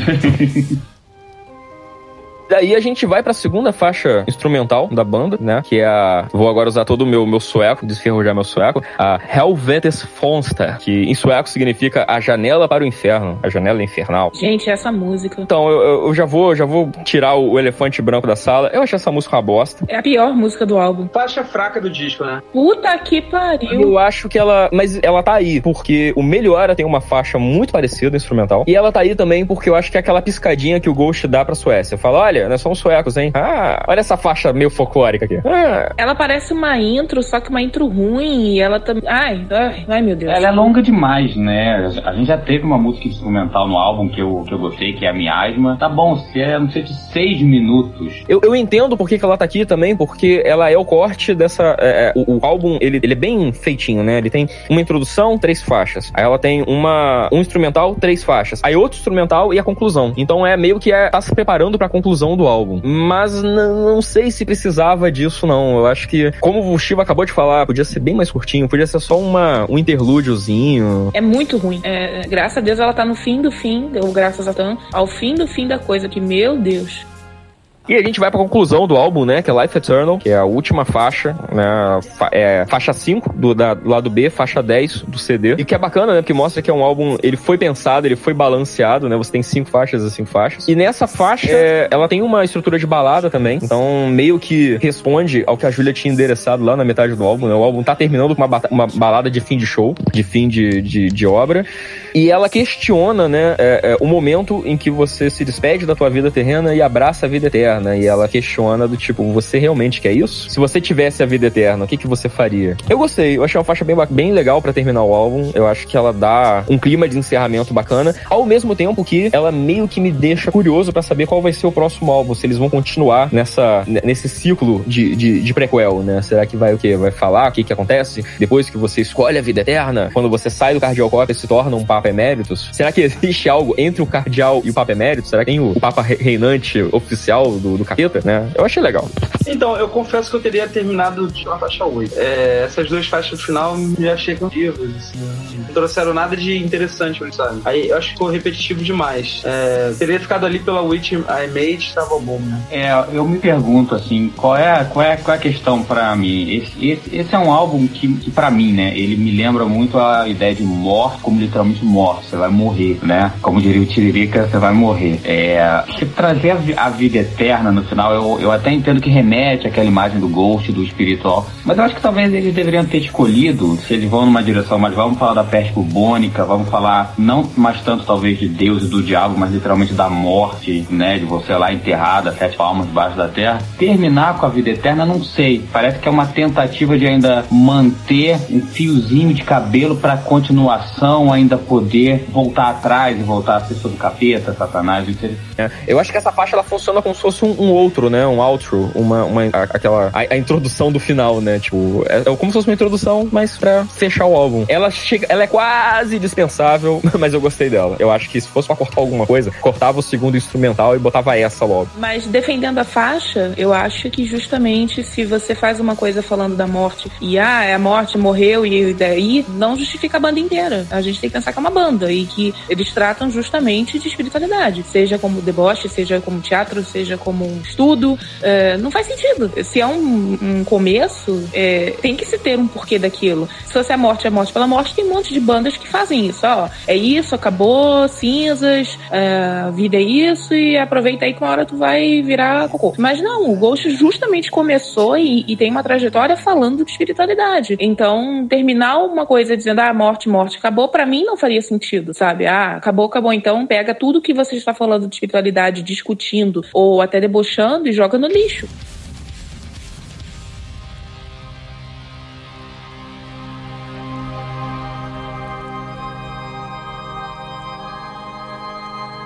Vamos então pro, pros nossos vereditos sobre o álbum. Então eu vou começar. É, eu ouviria de novo este álbum, com certeza. Eu ouviria, eu vou ouvir. Eu, se eu pudesse, estaria ouvindo agora.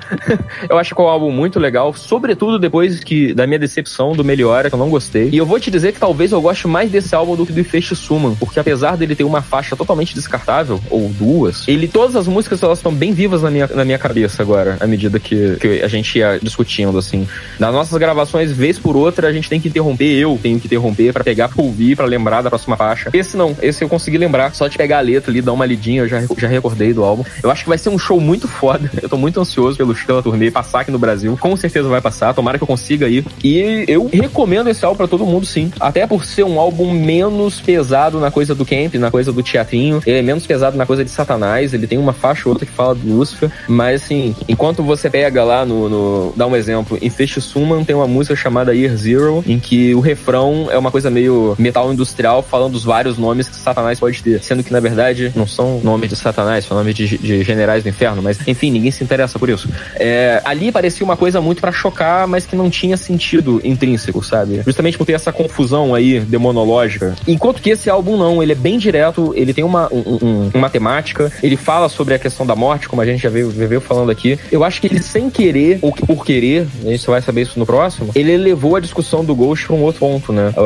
eu, acho que o Ghost, nos três primeiros álbuns, ele fala muito sobre materialismo, né? Os dois, os dois o, o segundo e o terceiro, né? O primeiro é mais introdutório. Ele fala sobre a questão da espiritualidade no contemporâneo, ligando com o satanismo e falando sobre materialismo, materialismo contemporâneo nosso. E esse álbum agora, ele tá levando a discussão pro espiritual de alguma maneira. Se, mais uma vez, se isso é um subproduto da nossa reflexão ou se era intencional, a gente vai saber daqui pra frente. Mas isso para mim já é uma virada temática interessante. E eu tô querendo ver o que, que vem depois, assim. Eu acho que depois do Melhora, se o Ghost acabasse, eu não tava nem aí. Eu ia lamentar, que é uma banda que eu gosto, mas tanto faz como tanto fez. Esse álbum não, esse álbum me deu vontade de ver o que, que vem por aí. Eu espero que eu não me decepcione de novo. Mas a vida é tal, uma vida de decepção, né? Já estou preparado. Agora eu vou passar para a Shiva. Shiva. Não, você não falou se você ia recomendar para quem você recomendaria. E... Então acho que eu recomendo para todo mundo mesmo. Acho que se você é um é fã de Ghost e você parou em algum ponto a discografia que cansou, eu ia falar, cara, ouve esse álbum porque tá é, ainda é a banda, ainda é o Ghost, mas tá bem diferente.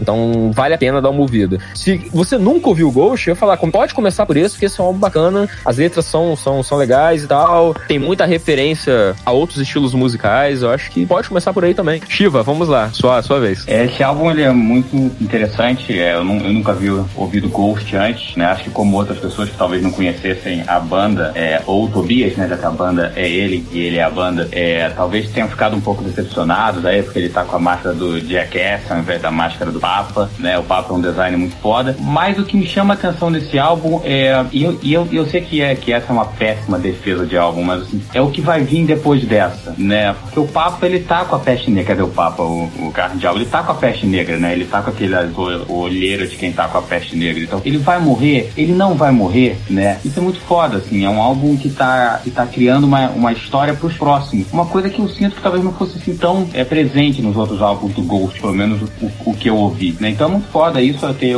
ter uma história. É, musicalmente falando, eu diria que ele é um álbum bom para você tirar algumas músicas para playlists. Eu acho que ele tem vários estilos diferentes ali no meio. Então, se eu, se eu recomendo, sim, eu recomendo para todo mundo justamente é porque tem vários estilos de música diferentes. É. Eu acho que ele não é um álbum que, que te requer tanto que você ache legal essa brincadeira com o cristianismo, né? Os, os, os outros requerem, né? Esse não, acho que esse você pode ouvir sendo, sei lá, uma pessoa que nunca pensou nesse tema e tá de boa na lagoa. Então eu recomendo. E se eu vou ouvir de novo, sim, mas eu acho que eu vou, da próxima vez, eu vou montar uma sequência de faixas minhas, vou pular algumas, vou, vou fazer alguma coisa. Mas no geral, um bom álbum, é um álbum competente, é um álbum retrô, mais com essa pegada própria. É, é uma banda que infelizmente tem essa história triste do cara ser o, o líder déspota dela, né? Mas, enfim, eu acho que isso é, é, é ócio do ofício. A gente já ouviu bandas que tinham vocalistas bem eticamente piores e, e de boas, então sim, recomendo e ou, ouvirei de novo uma forma mais própria.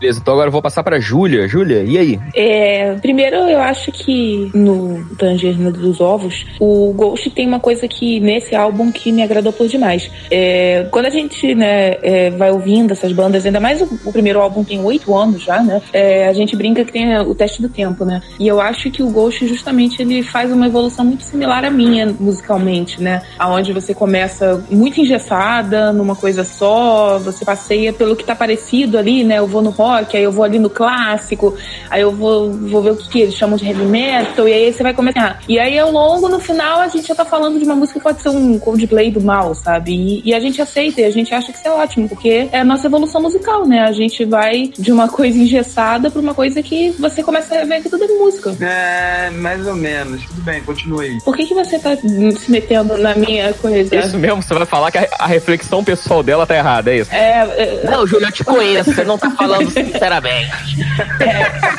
É, esse é, é, eu tô vendo, não dá bem reflexão. Mas sobre recomendação, eu não recomendaria. Eu acho que, pra essa, por exemplo, eu tenho amigos que são muito fãs de pop, pop, pop. Eu acho que o álbum não se encaixa. Por mais que tenha algumas músicas que a gente possa dizer que, ah, lembra a carreira solo do Ozzy, que é mais leve do que o Black Sabbath, sim, que já não é uma coisa muito leve.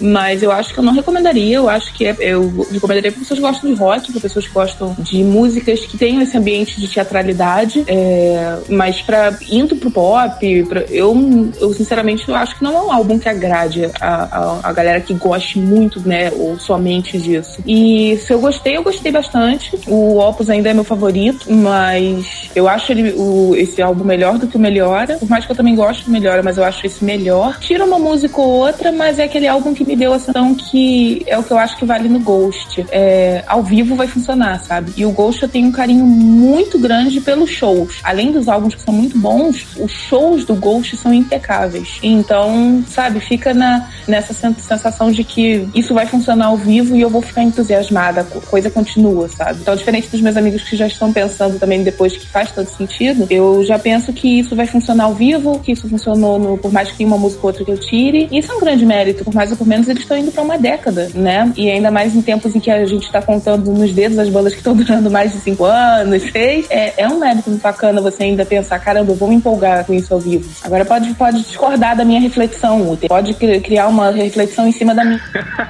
é, então aproveita aí que você tá, falando, tá querendo falar pra caralho, então vai, pode falar, agora é a sua não, vez. Não, eu, eu, eu, concordei muito com o final. Eu acho que assim, o disco não é recomendado, é, apesar das revistas especializadas aí ficarem falando que é pop, ele não é um disco recomendado pra quem é gosta de pop. Ele tem elementos de pop, né? Não significa que é um disco todo de pop, isso é besteira falar. É, bom disco, gostei, me surpreendeu, sinceramente. Eu tinha abandonado essa banda já tempo, não tinha interesse em chutar e acabei ouvindo por causa do programa, assim, tenho tanto esse estilo, porque às vezes eu ficava irritado mesmo. Eu, o Chiva falou sobre isso no programa. Quando você vai procurar uma proposta, você não quer ser enganado por ela. E assim, tudo do elemento visual do Ghost é uma coisa que não é. Então às vezes eu ficava assim, porra, não é isso que eu tô procurando. Mas esse disco em específico, eu acho que ele consegue criar um equilíbrio que a banda, a banda talvez tenha tentado desde o início, sabe? É, não é muito grande o disco, tem boas faixas, tem faixas que vão funcionar ao vivo muito bem, com certeza. Mas eu não indicaria para quem, perdão, para quem gosta só de pop não. Ele é uma, a banda continua de rock, tem elementos de metal, mas como a Julia falou também no meio do programa, é, é um lance meio Queen, assim. É, dá para muita gente gostar, mas não quer dizer que todo mundo e esta foi a última vez que eu vi um Uther. Uther, Uther, acho que você, você, você mutou sem querer, cara. Não, pra mim tá bom o que eu falei, é o suficiente. Ah, tá, ok, que meio que cortou do nada, mas tudo bem. O que, que cortou no final aí? Eu, eu repito. Não, acho que faltou falar que você vai ouvir de novo. Ah, é? Ah, se eu vou ouvir de novo? Ah, boa, boa pergunta. Aí eu não sei se eu tenho essa resposta. Acho que vou, cara, mas não vai entrar no iPod, não. Difícil. Não, por, pelo momento que eu tô que eu tô vivendo de música, acho que é difícil. Mas... Momento momento espiritual nada... que eu estou é... vivendo. Mas não tenho, nada, não tenho nada contra ouvir o disco novo, não. É um bom disco, gostei de ouvir, a experiência foi legal. Mas eu não sei se eu vou ficar ouvindo indefinidamente. Né? É, então... Como é que o maluco vai sair da Aline Barros nela? E vai terminar. é, se, eu, se olhar o histórico do Spotify, tem bastante coisa estranha. pra faz, fazer uma parte aqui, não sei onde é que eu vou botar isso, a questão do, também do Cardiocópia é porque o design do Papo Emeritus é de outra pessoa, não é do Tobias. Então, ah, isso já foi. Boa, boa. Lembrei boa. agora, isso já foi citado uma vez, né? Quando tava nos problemas legais lá dele. Um dos ex, um dos ex-membros do Ghost, um dos primeiros Nameless Goals lá, ele tinha desenhado o Papo Emeritus, sei lá, em 2005, como um personagem aleatório, e ele nunca usou. E aí, quando eles foram se juntar pra fazer o Ghost, ele falou: Olha, tem esse desenho aqui que eu fiz, é o Tobias. Ah, interessante. Então acho que é por isso deixa que eu levar tá... aqui pra mim, eu gostei tanto, deixa eu. Então, então dizer, isso é meio foda, né? Porque aí é, vai ter que pagar retroativo, né, bro? Porque, tipo, Sim, o, cara então, fez a, o cara fez a carreira toda numa imagem e agora nada, vai embora. Mas, porra, então ali depois, daquilo, do, né? depois ali do, do, do, do da, do, da época do processo foi quando ele começou a se desvencilhar da, da, das, das vestes do Papa, da maquiagem do Papa, foi trazendo pra uma coisa mais moderna, né? Tanto que o Cardial Cópia não lembra em nada o Papa Emérito. Tem só coisa Sim, eclesiástica, é, é um mas único. o design não tem mais nada a ver.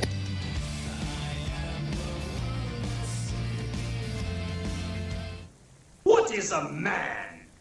A miserable little pile of secrets. But enough talk. How about you?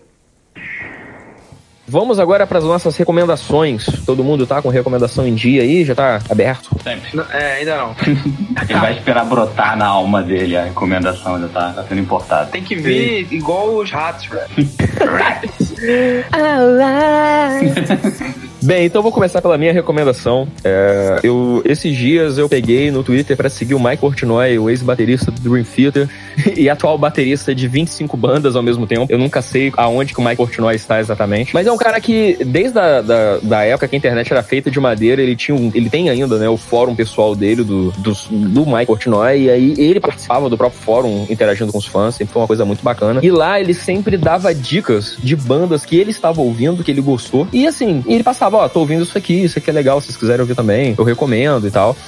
E muita banda legal hoje que a gente conhece e já é. Banda até que já teve, já fez sucesso, já acabou, é, apareceu no fórum do Mike Portnoy, né? Tipo Protest the Hero, o próprio Event Sevenfold, ele já recomendou. Então, eu achei legal, assim, porque a gente tá falando de uma banda que eu, por exemplo, conheci por recomendações de outros artistas. E um dos últimos posts do Twitter, ele recomendou três bandas que ele tava ouvindo. E as três bandas lembram muito o próprio trabalho do Portnoy em épocas diferentes da carreira dele, né? Tem uma banda que parece muito com o Dream Theater, tem outra banda que parece muito com o Liquid Tension Experiments, que é uma coisa bem mais progressiva. E uma terceira banda chamada We Came From Space, que lembra muito o trabalho dele junto com Transatlantic, que era a banda que ele tinha com o Neil Morse, que era o cara do, do Spock's Bird, né? E, e, e ouvinte, se você não tá, não tá manjando porra nenhuma desses nomes estranhos que eu tô falando, vá atrás de todos eles. É uma recomendação implícita na minha recomendação.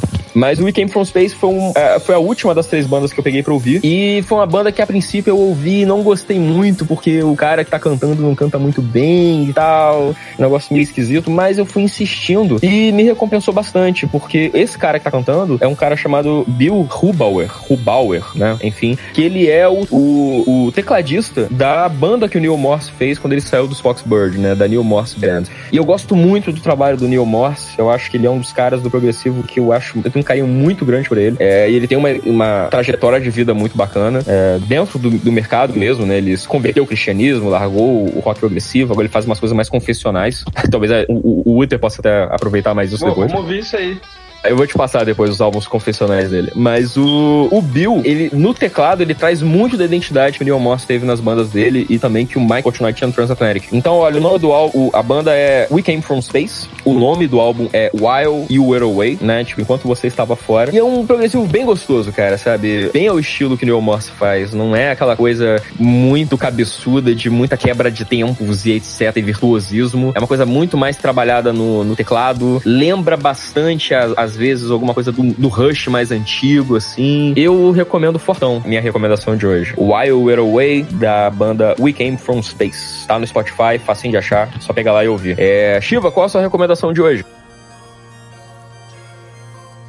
Minha recomendação de hoje também é o grupo de um, de um homem só, é, mas até agora a gente acha que é um, um cara ético. É o Carpenter Brut, né, um álbum chamado Trilogy, que é basicamente um compilado de três EPs que ele que eles lançaram, né, uma banda, mas ele é considerado dono. É um estilo de música eletrônica com inspirações do, dos anos 80, mas é meio que aquele zeitgeist dos anos 80 que nunca realmente existiram nos anos 80, sabe? Se é, se é, se é que faz sentido. É, é essa imagem que as pessoas pessoas têm na cabeça do que seria os anos 80, né? Ignorando a AIDS, ignorando o medo da, da Guerra Fria, essa coisa energia, sintetizador, alegria e tal filme trash. Então ele faz um estilo eletrônico, né, bem agressivo, né, com uns trechos de filme no meio, uma, umas falas e tal. É legal, né, para quem gosta de eletrônico, ok? Vamos, vamos botar bem no, nesse ponto é bem eletrônico assim, é sintetizador, guitarra com som de sintetizador, bateria com som de sintetizador. Então recomendo o álbum, é o Trilogy, que na verdade é só um compilado dos três primeiros álbuns que eles haviam lançado. Então Carpenter Brut Trilogy. Muito bom, muito bom. Gosto das recomendações do Shiva porque tiram a gente do, do lugar comum do rock rock, eu acho isso fantástico nesse programa. É, é, Júlia, então, vamos, vamos, vamos pra Júlia, porque eu tenho quase certeza que o Uther ainda não preparou as dele, então... É, ainda tô pensando.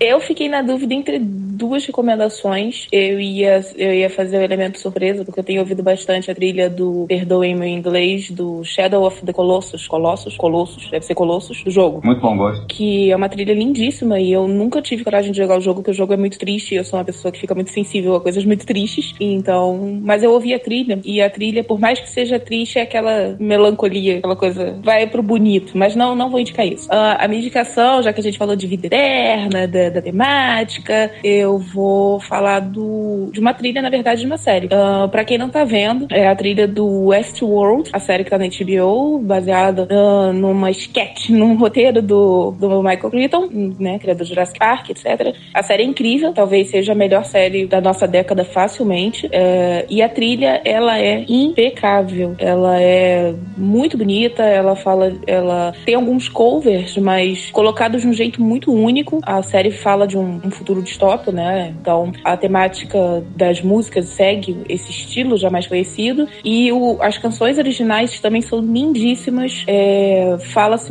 é, tem muito piano, porque tem a ver com a série, que eu não, não vou dar spoiler, mas o piano é o carro-chefe da coisa e vale a pena. Tanto as canções originais quanto os covers, tudo é muito redondo e, e muito, muito bonito. Aquela coisa que você ouve e diz, nossa, que bom gosto. Combina muito com a série e, e vale muito a pena. Beleza, Uter, e aí? Já temos a indicação de hoje? Eu tenho, por que não?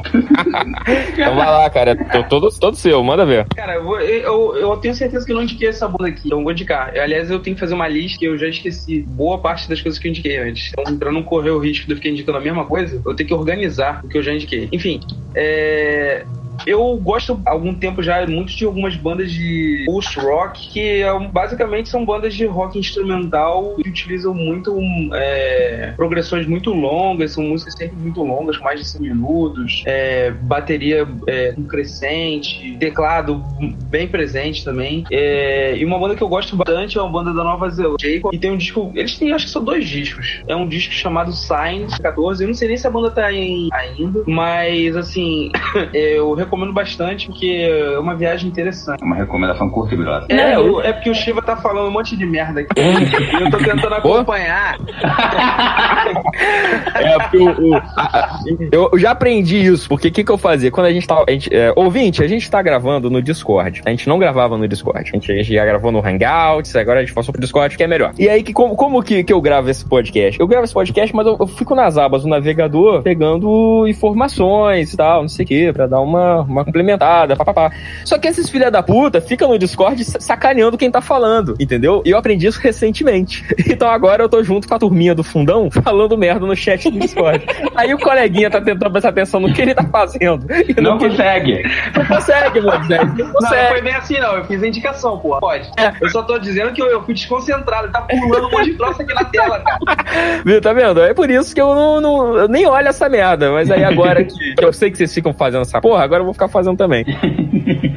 Mas enfim, se é pra, pra arrematar a indicação, é, vale muito a pena. Né? Pra quem gosta assim, de música instrumental. É, tem que gostar pelo menos dessas músicas instrumentais que tem no disco Ghost aí. Se não gostar disso, nem vai. É daí pra cima. Indireta recebida, vai deixar. Então é isso, galera. Aí com isso a gente encerra mais um audiofílico. Espero que todos vocês tenham gostado né, deste programa que envolveu direito, direito canônico. Direito e, canônico, exatamente. Digressões sobre a morte. É, é, é, explicações eclesi eclesiásticas, eu acho que foi muito rico. Muito obrigado a todos os presentes. Nós estamos no facebook.com.br audiofílico, twitter.com.br audiofílico, do site audiofílico.com.br. Então entre em contato com a gente, diga o que você gostou, o que você não gostou, como estamos dirigindo. Nós queremos ouvir de você. Então é isso aí, galera. Até semana que vem com mais um audiofílico. Abraço!